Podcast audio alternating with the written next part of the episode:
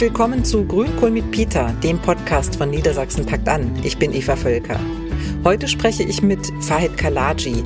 Fahid ist 24 Jahre alt. Er hat vor knapp einem Jahr in Göttingen Abitur gemacht.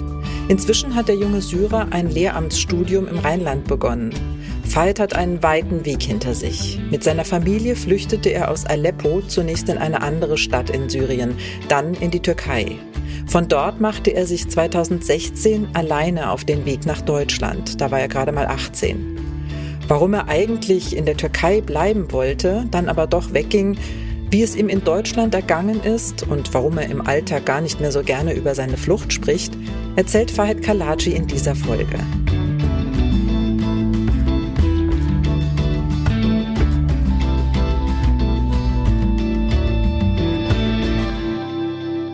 Herzlich willkommen zu einer neuen Folge von Grünkohl mit Pita mit Fahid Kalaji. Schön, dass du da bist, Fahid. Ich freue mich. Danke, ich freue mich auch.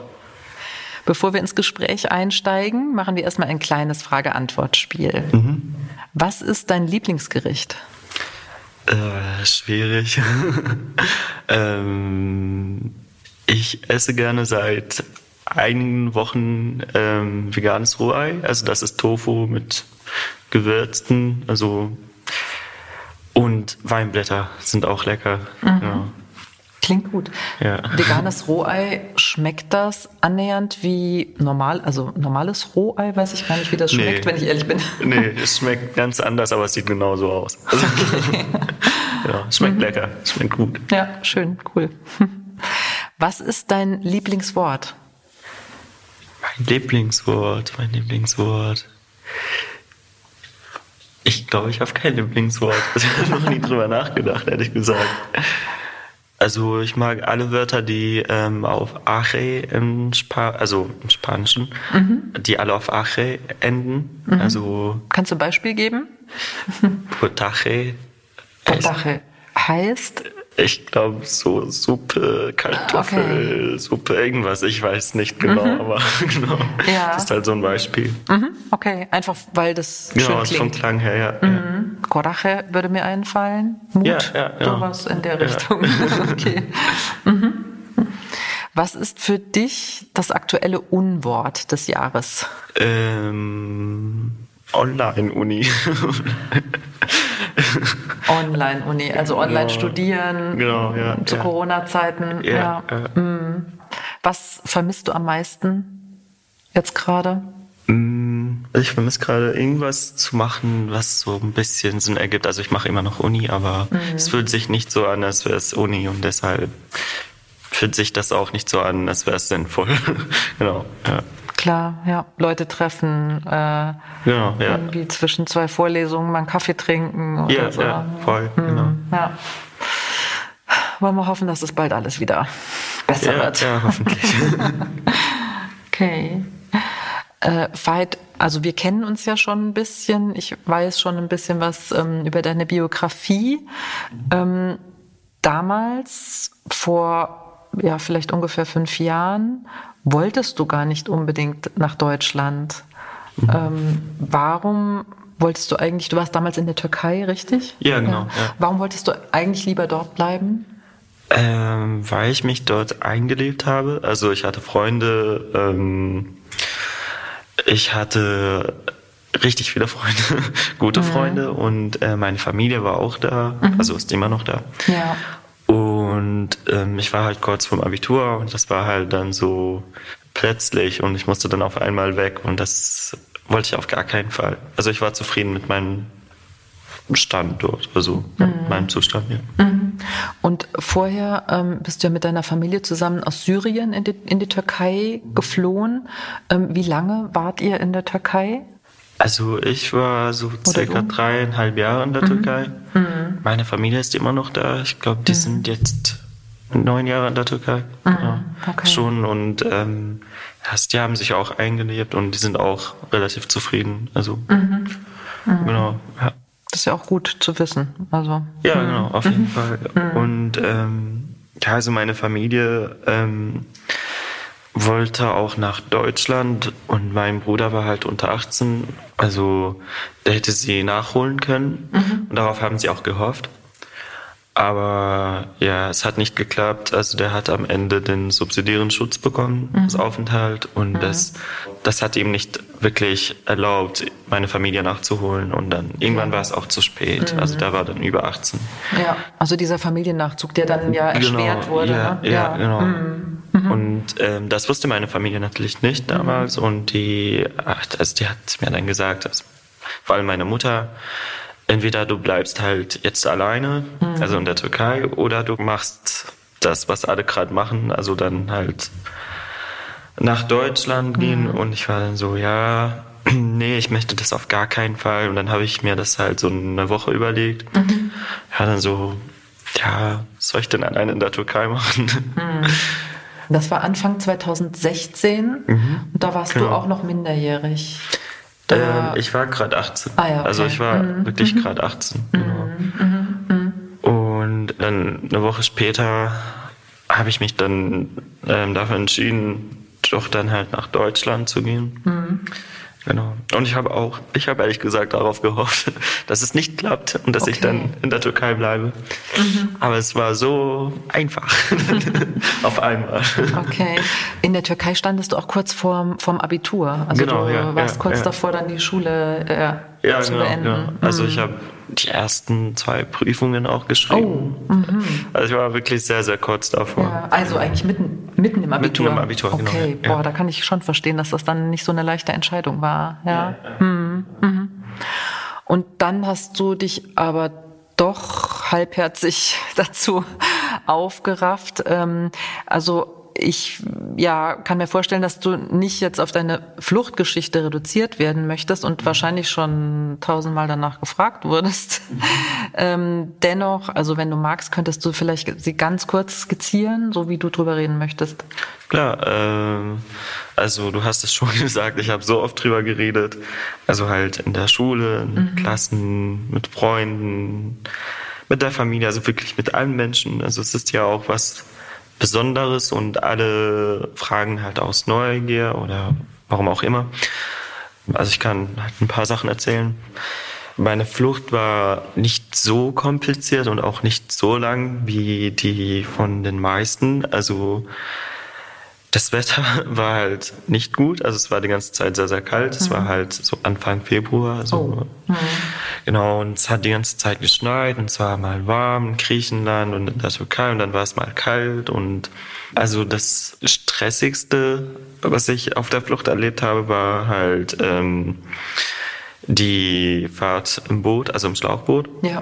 Ähm, von der Türkei nach Griechenland. Ich habe nur die ganze Zeit ähm, drüber nachgedacht welches Kind ich dann retten soll, wenn irgendwas passiert. Hm. Also ihr wart in so einer Gruppe unterwegs. Genau, ja, ja, das mhm. waren halt, also da waren auch ganz viele Familien unterwegs mhm.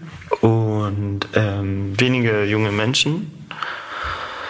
Und ähm, die hatten alle so kleine, kleine Kinder, also zwei Tage alt teilweise. Mhm. Und dann gab es halt so 30 Kinder im Boot und so 40 erwachsene Menschen. Und dann habe ich die ganze Zeit drüber nachgedacht, also während der Fahrt, ja, wen rette ich jetzt? Also welches Kind, welches Kind verdient es, gerettet mhm. zu werden, falls ich das schaffe, falls irgendwas passiert. Mhm.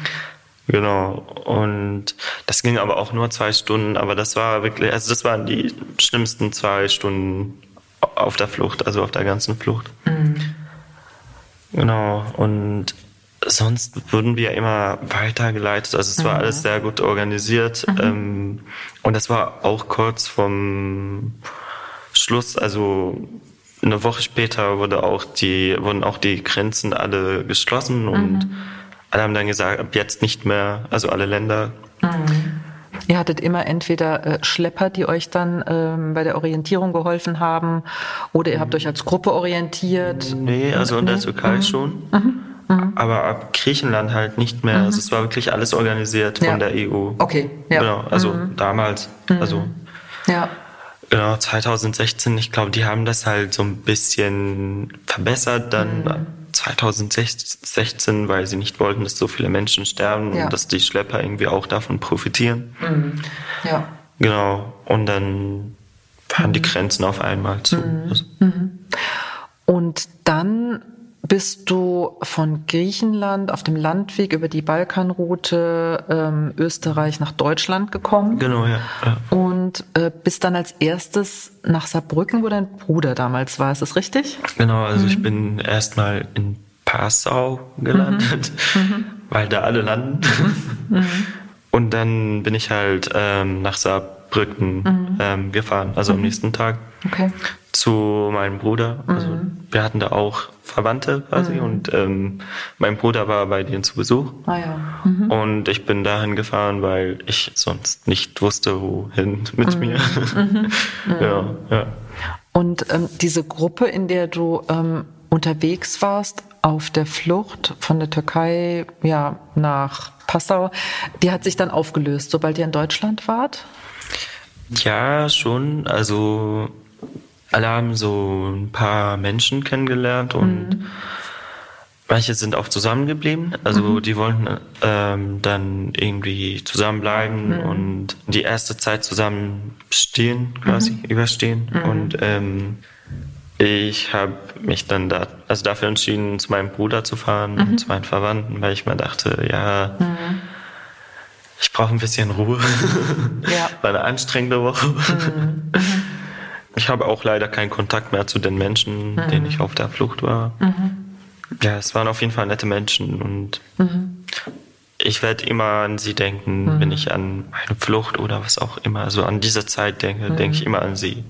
Ihr habt euch gegenseitig auch unterstützt. Ja, genau, die ganze mhm. Zeit. Also ähm, die eine Familie hat mich die ganze Zeit so als Sohn gesehen mhm, und ähm, wir haben uns gegenseitig geholfen, mhm. haben ein bisschen Geld ausgeliehen, weil ich Geld gebraucht habe mhm, mhm. und ich habe dann auch deren Sachen teilweise getragen, weil mhm. sie auch ein bisschen älter waren mhm. und wir haben halt so eine emotionale Verbindung, also es ja. hat sich so angefühlt, als wenn wir uns die ganze Zeit irgendwie, also es wären wir zusammen aufgewachsen oder so. Also es war jetzt mhm. nichts Fremdes, also es mhm. nichts Neues. Mhm. Und wart ihr so eine sehr gemischte Gruppe? Also äh, du ähm, als junger Mann, du hast erzählt, es waren viele kleine Kinder dabei, ja, genau, ja. auch ältere Menschen. Ja, ja. Mhm. also halt relativ viele mhm. alte Menschen und auch sehr, sehr kleine Kinder. Und ähm, also als du dann in Saarbrücken angekommen bist, ähm, du hast gesagt, die Woche war sehr anstrengend. Ähm, da ging es dir, oh, du warst richtig erschöpft, ne? Da ging es dir dann auch wirklich körperlich nicht, nicht ja, gut genau, erstmal. Genau, mhm. ja, ja, also mhm. ähm, ich ähm, war in Österreich und mhm. ich musste da halt so einen Tag warten. Mhm. Und es gab da Zelte. Mhm. Und man durfte da auch übernachten, also man durfte da schlafen. Mhm. Ich habe mich so gefreut, endlich mal schlafen zu können. Mhm. Ähm, aber sie haben dann irgendwann die Heizung ausgemacht. Mitten in der Nacht. Und wir hatten halt keine Decken oder irgendwas. Also keine Bettdecken. Mhm. Und ja, also es war halt mega kalt, aber ich war auch so erschöpft, also ich war so müde mhm. und ähm, ich habe das einfach gar nicht gemerkt, dass mir so kalt war, bis ich dann aufgewacht bin. Mhm. Und dann war ich so krank, also ich war dann einfach sehr, sehr, sehr krank, dass ich auch in Saarbrücken eine Woche im Krankenhaus bleiben musste, weil ich glaube, ich war einfach nur zu äh, müde mhm. von allem, was ich erlebt habe. Und von Saarbrücken, ähm, also irgendwann bist du dann ja in Friedland in der Nähe von Göttingen gelandet, mhm. aber der Weg war ja nicht direkt. Wie, wenn du das vielleicht nochmal kurz nee, erzählen also, könntest, wie das dann gelaufen ist, wie das dann weiterging. Mm, also damals hat man die Orte gesucht, an denen das alles ein bisschen schneller läuft. Mhm. Also mit dem Aufenthalt, mit der Wohnung oder mit der Schule und mhm. ähm, mein Bruder wusste dann halt mehr oder weniger, wo man hin soll, ähm, um das zu erreichen. Mhm. Und dann ähm, hat er mir halt so ein paar Orte empfohlen. Und ich bin einfach von jedem Ort zum anderen gewandert, oder weniger. Also halt mit dem Flixbus, auch ohne Geld und mhm. ich wusste halt gar nichts. Ich konnte auch kein Deutsch, also klar Englisch, mhm. fand ich halt relativ gut. Mhm. Aber das hat mir auch nicht geholfen. Also meistens sind mhm. diese Orte halt irgendwo auf dem Dorf, wo keiner wohnt. Okay. Und das war halt, also Englisch war auch nicht so eine Hilfe mhm. ähm, in dem Fall. Ja. Ja, und ich hatte auch kein gutes Handy. Also ich habe irgendwie war ich einfach drei Tage lang nicht erreichbar. Also mhm. niemand wusste, wo ich war. Mhm. Ich wusste es immer. Als du in Deutschland dann unterwegs ja, warst. Ja, okay. Mhm. Genau. Mhm. Aber ja, irgendwann war es auch zu viel. Also ich war dann auch so, ist mir jetzt egal mit dem Aufenthalt, wie lange es dauert. Ich bin einfach nur müde. Also ich mhm. brauche nur ein bisschen Schlaf und ein bisschen Ruhe und mhm. alles kommt dann mhm. mit der Zeit. Und dann habe ich meinen Bruder angerufen, ähm, also meinen anderen Bruder, mhm. der ein bisschen jünger ist. Und ich war dann so, ja, also wie sieht's denn aus bei dir? Also in Friedland und ähm, in Göttingen, also er hat da in Göttingen gelebt. Mhm. Und er war dann so, ja, es ist auf jeden Fall besser als in Köln. Also mein anderer Bruder hat in Köln gewohnt, mhm. also in der Nähe von Köln. Mhm. Und ich war dann einfach so, ja, ich komme jetzt. Mhm. ich buche jetzt ein Ticket und komme auf jeden Fall. Mhm. Mir reicht, reicht es langsam. Mhm. Oh, also das war halt auch so eine Art Flucht nach der Flucht, also mhm. aber halt innerhalb Deutschland. Mhm. Genau, also ich war in dem Ort, in dem mein Bruder, ähm, also den mein Bruder mir empfohlen hat. Und ich wurde dann immer so an einen anderen Ort quasi weitergeleitet. Okay. Also die haben dann immer gesagt, mhm. nee, hier haben wir noch, hier haben wir keinen Platz. Mhm. Du musst nach Berlin. Mhm. Okay. Da war ich so, okay, Berlin nicht gut, mhm. soll ich hin? Mhm. Und dann hat mein Bruder nochmal gesagt, ja, dann geh da hin. Und dann bin ich mhm. da hingegangen. Und dann haben sie gesagt, nee, hier haben wir keinen Platz, du mhm. gehst jetzt nach Hamburg. Ja, okay. Also, nicht gut. Mhm. Und so weiter. Genau. Also mehrere Stationen, wo du dann quasi nicht, nicht bleiben konntest. Ja, ja. Genau. Und du warst dann ja auch allein unterwegs. Du warst ja nicht ja, mehr in genau. der Gruppe, ja. Nee, ich ja. war dann auf einmal komplett allein. Also das war halt, Genau, wenn nicht noch ein bisschen schlimmer als die Flucht, also mhm. an sich, weil mhm. ich so verloren habe. Mhm. Also ich, ich habe mich so, wie man jetzt sagt, lost ja. gefühlt. Mhm. Genau. Ja. Also eigentlich die Odyssee innerhalb von Deutschland, so ein bisschen ohne Ziel, ohne Sprache, ohne genau. Freunde oder ja, so. Äh, schlimmer fast als, als der Weg von der Türkei nach genau, Deutschland, ja. Wow. Mhm. ja. Gut, dann bist du irgendwann ja äh, zum Glück in, in Friedland in der Nähe von Göttingen gelandet und dort konntest du dann bleiben. Genau, also mhm. sie wollten mich auch nach Hannover schicken. Oh. Mhm. Aber mein Bruder hat in Göttingen gelebt, mhm. also gewohnt. Und mhm. die waren dann so, ja, der hat einen Bruder in Göttingen, mhm. muss auch nach Göttingen. Ja, so, danke. Endlich. Mhm. Genau. Und in, in Göttingen hast du dann Fuß gefasst? Ja, ich habe irgendwann realisiert, dass ähm, man nichts organisiert kriegt. Also man mhm. muss alles selber organisieren. Genau, und dann habe ich mir einen Sprachkurs gesucht, dann auch eine Wohnung und dann habe ich mir auch noch eine Schule gesucht. Ich habe dann quasi alles selber gemacht mhm. und ich habe noch eine Familie kennengelernt und genau, also mittlerweile ist das meine zweite Familie. Mhm. So, für mich ist das eine zweite Familie. Also eine Familie in Göttingen, die dich genau. unterstützt, äh, genau, äh, unterstützt hat, ja. ja. Mhm. Genau. Und wie, wie ist es dann, ähm, also in Göttingen jetzt so konkret weitergegangen? Du hast gesagt, Wohnung, Sprachkurs und so weiter. Dann hast du erstmal Deutsch gelernt. Also der Sprachkurs, das, das war so ein A1-1 mhm. Sprachkurs und ich hatte so einen Lehrer und der hat da freiwillig gearbeitet. Und irgendwann sind die anderen nicht mehr gekommen, also weil das alles ohne Zertifikate war. Also das war einfach mhm. nur so, mhm. wir machen jetzt ein bisschen Deutsch. Okay. Mhm. Genau, also weil ich das auch zurzeit gar nicht dürfte, also so einen mhm. Sprachkurs besuchen, also wo ja. man ein Zertifikat kriegt. Mhm. Ich weiß nicht, ich war da vielleicht so fünf, sechs Mal oder so. Mhm. Und dann hat es aufgehört. Und dann ähm, war ich an einem Gymnasium, also meine deutsche Mutter quasi, die arbeitet halt an dieser Schule und sie mhm. hat mir dann die Bildungswege erklärt, also mhm. wie man zum Abitur kommt. Mhm. Und ähm, es war klar, also ich musste dann aufs Gymnasium gehen. Und dann hatte ich da Unterricht in der Sprachlernklasse, also drei, drei Monate vielleicht, mhm. also zweieinhalb, drei Monate. Mhm.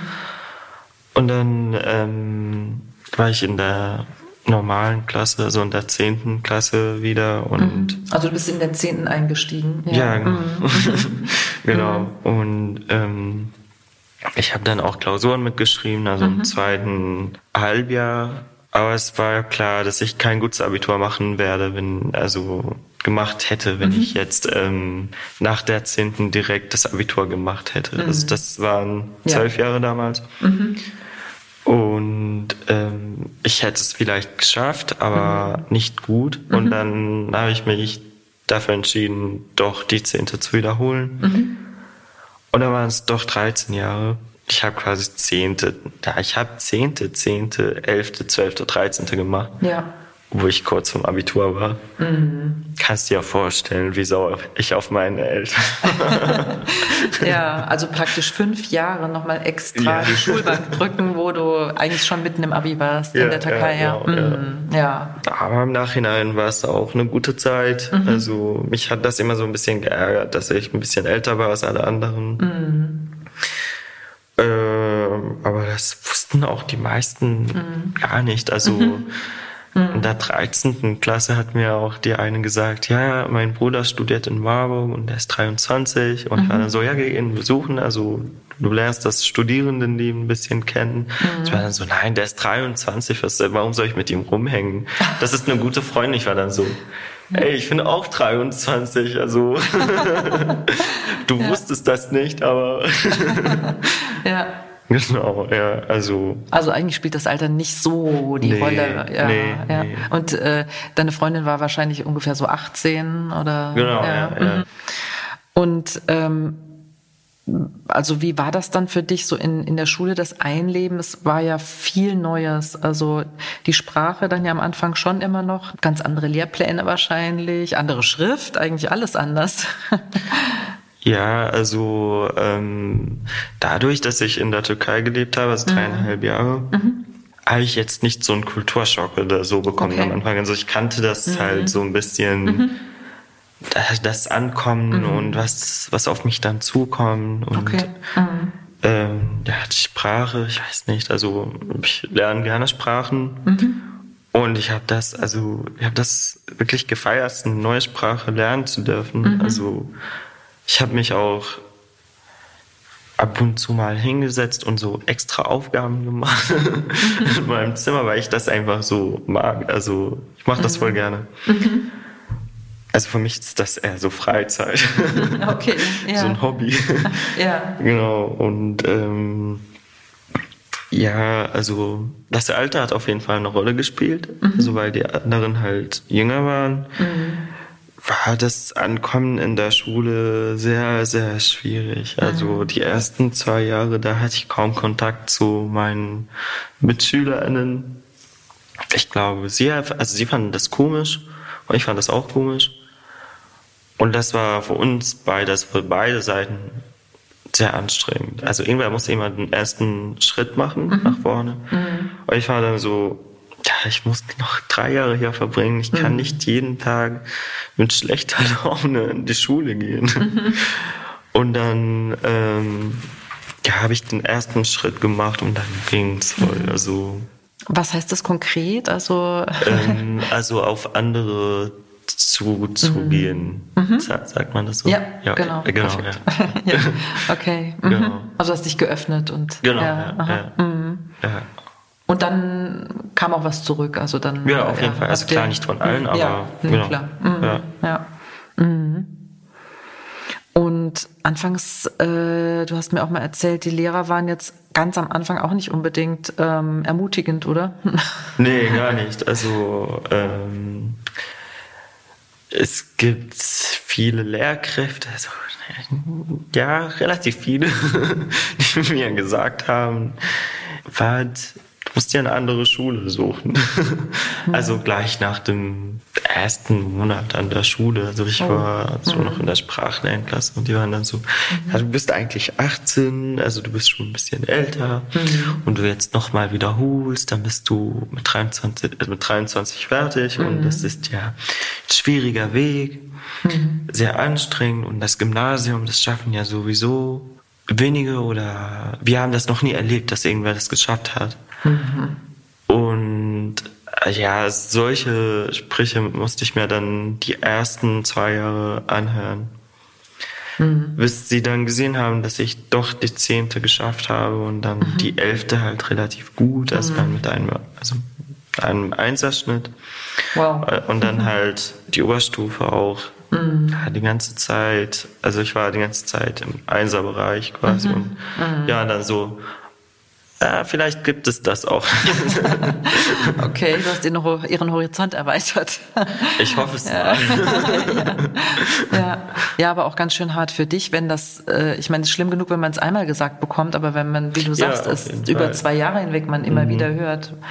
Wo, woher hast du die Kraft genommen, irgendwie Mm. dran zu bleiben und weiß ich nicht, hast du dir dann irgendwie gesagt, so ich, ich zeig's denen jetzt, jetzt erst recht? Wie war das?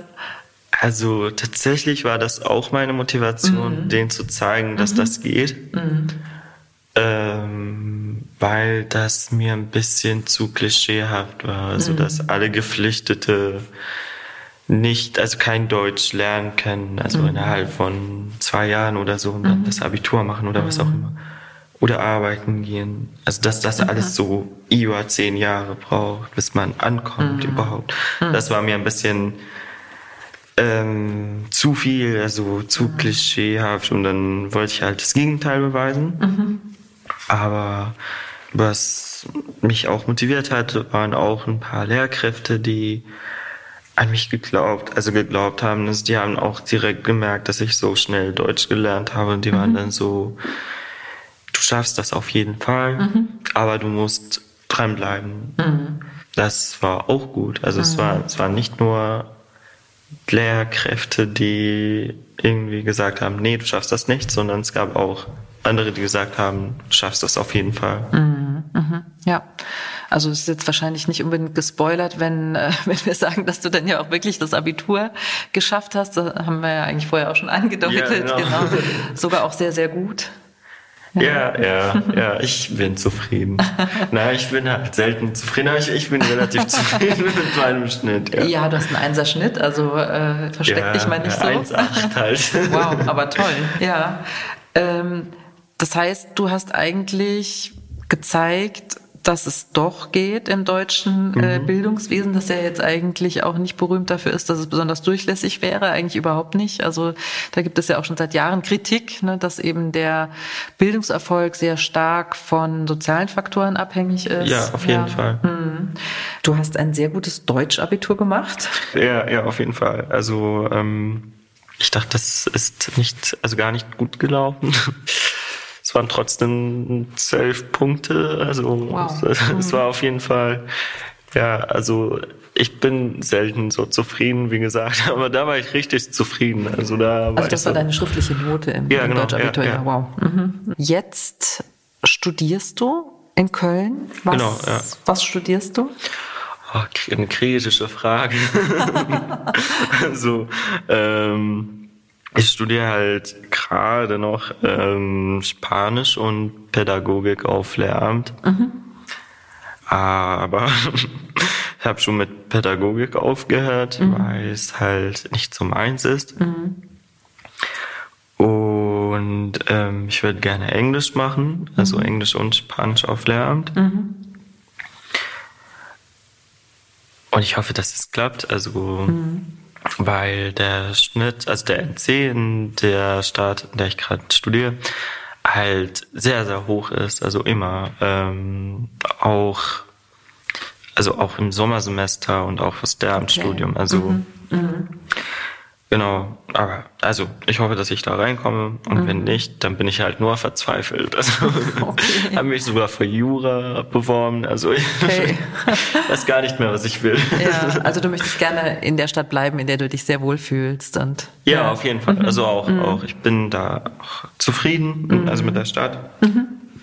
Aber also ich wüsste jetzt auch nicht, was ich sonst machen kann mhm. in einer anderen Stadt. Okay, ja. Ich drücke dir ganz fest die Daumen. ja, das heißt, also du bist da jetzt richtig gut angekommen. Wenn wir noch mal ein bisschen, noch mal kurz zurückgehen, ähm, Stichwort gut angekommen ähm, oder sich zu Hause fühlen. Kannst du dich daran erinnern, wann du dich zum ersten Mal in Deutschland oder in wahrscheinlich in Göttingen zu Hause gefühlt hast? Also ich glaube, ich weiß, was du meinst. Ich habe dieses Zuhause-Gefühl halt mhm. nicht mehr so, also mhm. wie das alle haben. Mhm. Also ich habe das ein bisschen anders. Ähm, mhm. ich weiß nicht. Also ich habe, ich fühle mich einfach überall zu Hause. Mhm. Also ich habe dieses Jahr auch sogar ein Interrail gemacht, also eine Interrail-Reise. Ich war in Frankreich, in Italien, ich war so, ich fühle mich einfach überall zu Hause, also egal wo ich bin. ja. ist einfach nicht normal. Also es war jetzt, mhm. klar, also Deutschland war jetzt auch so mein Zuhause, also ich bin wieder gekommen, ich war dann so, ja, okay, das ist auch ein Zuhause. Aber ich habe mich nirgendwo irgendwie so fremd gefühlt. Mhm. Also mhm.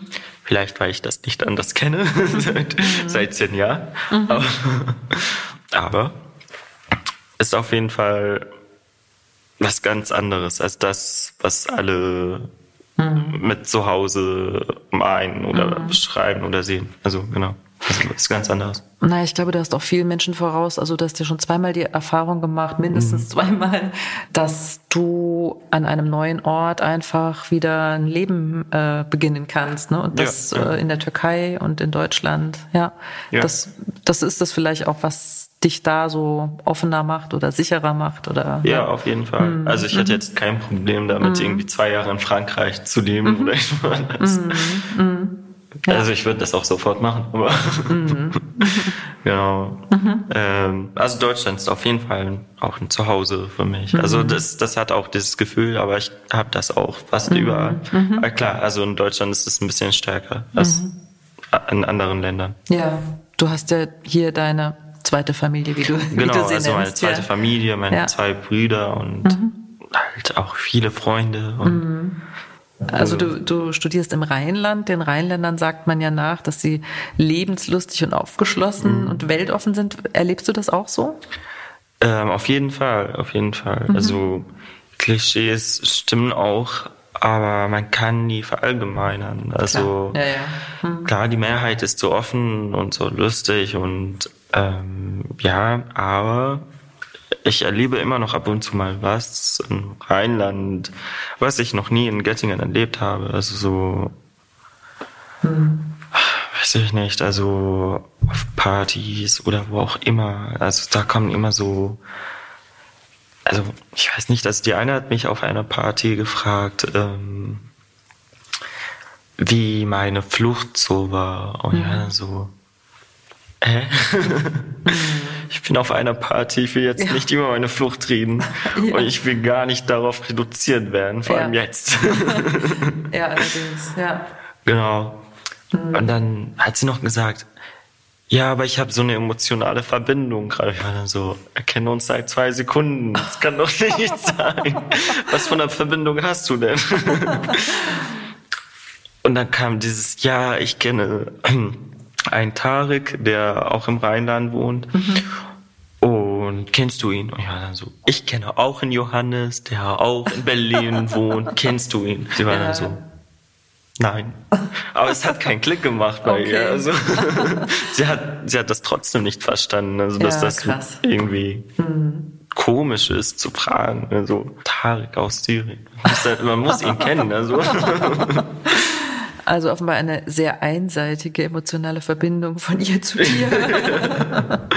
nee, aber ich glaube, das, das, das, das, das erlebe ich auf jeden Fall immer noch. Also, ja. Also, dass ich darauf reduziert werde und dass man, dass man sich auch ein bisschen durch, also Eva mich irgendwie besser fühlt, so irgendwie, dass man denkt, oh, ich habe mich jetzt mit ihm unterhalten und habe seine Geschichte gehört und habe ja zugehört jetzt fühle ich mich auch ein bisschen besser. Okay. Das habe ich auch in der Schule erlebt. Also ah. so ist es nicht. Aber hm. also das, das, das kriegst du mit, das wird dir dann wiederum ja, gespiegelt. Ja, klar, ja, also, okay. Klar. Hm. Auf jeden Fall. Aber ich fand ja deine Reaktion klasse. Also dass du gesagt hast, ja, äh, und äh, kennst du eigentlich Johannes aus Berlin? Also so. also, aber das, das lernt man vielleicht. So gebracht, also. ja, gut. ja. ja, das ist natürlich dann auch schade. Ja, ich habe mir jetzt hier noch eine Frage notiert. Ich weiß nicht, ob du damit was anfangen kannst. Ähm, ursprünglich, deine Familie lebte ja in Aleppo. Mhm. Hast du manchmal Heimweh oder Sehnsucht nach dem Ort deiner Kindheit? Ähm, ich muss leider sagen, nein. also ich war halt relativ jung, als ich ähm, Aleppo verlassen habe. Wie alt also warst du? 13, 13,5. Mhm. Genau, erst die ersten zwei Jahre waren es wirklich, das, das, waren schlimme Jahre. Also ich hatte die ganze Zeit Heimweh. Mhm. Ich hatte da halt Freunde und Familie, so eine relativ große Familie. Und ja, das habe ich, das habe ich wirklich sehr, sehr, sehr vermisst. Aber irgendwann es ist auch von alleine weggegangen und dann war es einfach nie wieder da. Also ich hatte nie nach diesen zwei Jahren einfach Heimweh. Also weil ich auch nicht mehr, also ich glaube, ich kann auch nicht so viel mit meiner Heimat oder mit meiner jetzigen Kultur anfangen. Also ich bin völlig raus da. Also auch leider. Also mhm. Wie denkst du heute über deine Entscheidung, äh, dass du sozusagen auf deine Mutter gehört hast und nach Deutschland gegangen bist? Ähm, also es, im Nachhinein war es einfach die beste Entscheidung meines Lebens, aber es war halt anstrengend die ganze Zeit, also mhm. keine Frage. Also ich werde jetzt nicht sagen, wow, es war alles dann perfekt auf einmal, mhm. nachdem ich diese Entscheidung getroffen habe. Mhm. Ich glaube, ich wäre auch nicht die Person, die ich heute bin, wenn ich nicht nach Deutschland gekommen ähm, wäre.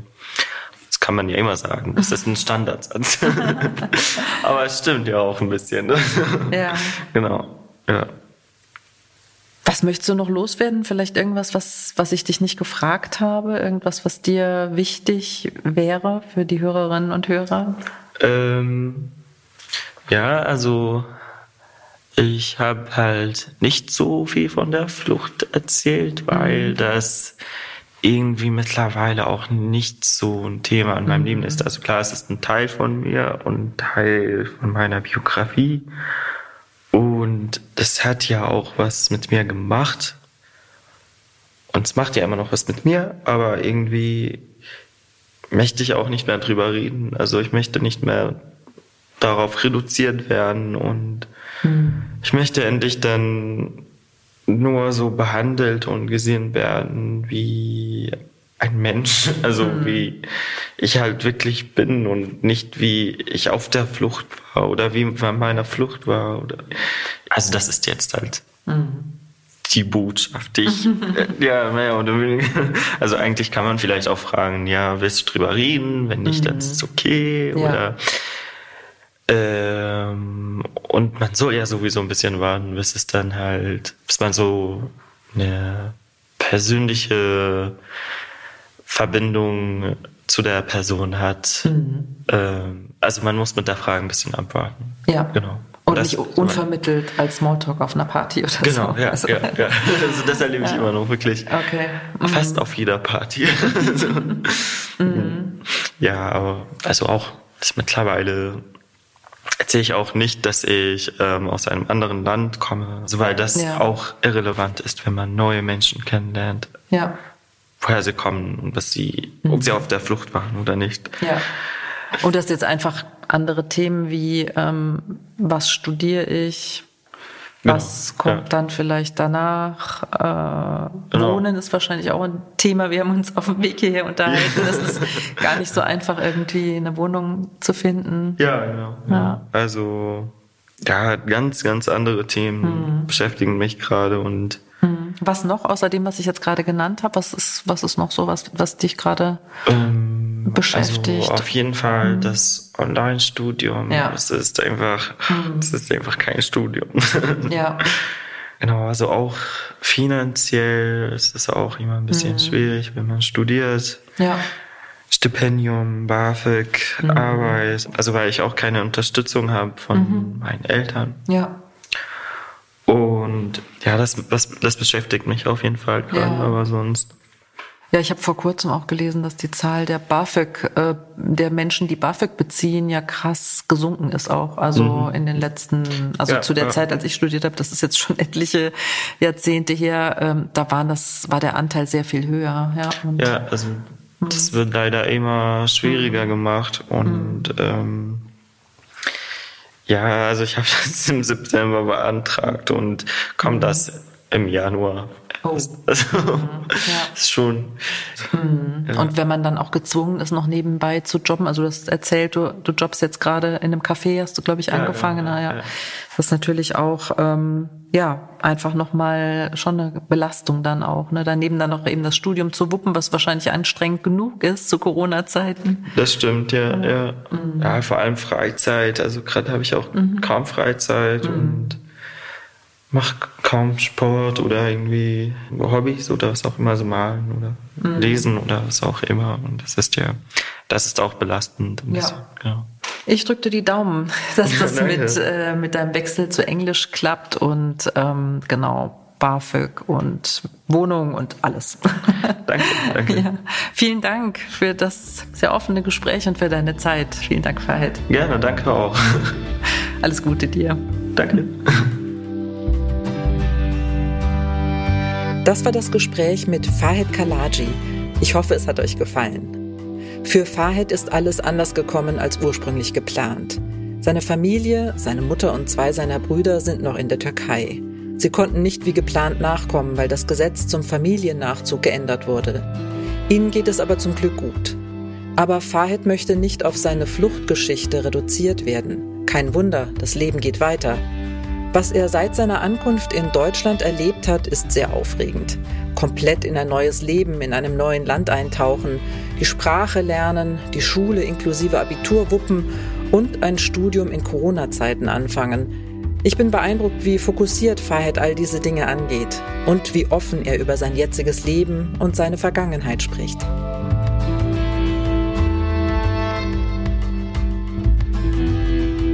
Das war's wieder mal von Grünkohl mit Peter. Wir freuen uns über eure Bewertung auf Apple Podcast. Wenn ihr keine Folge verpassen wollt, abonniert Grünkohl mit Peter auf Apple Podcast oder jedem anderen Lieblingspodcast-Kanal. Das Team von Grünkohl mit Peter freut sich auch über Anregungen oder Kritik von euch. Schreibt eine Mail an bündnis mit ue@niedersachsen.de. Danke fürs Zuhören und tschüss, bis zum nächsten Mal.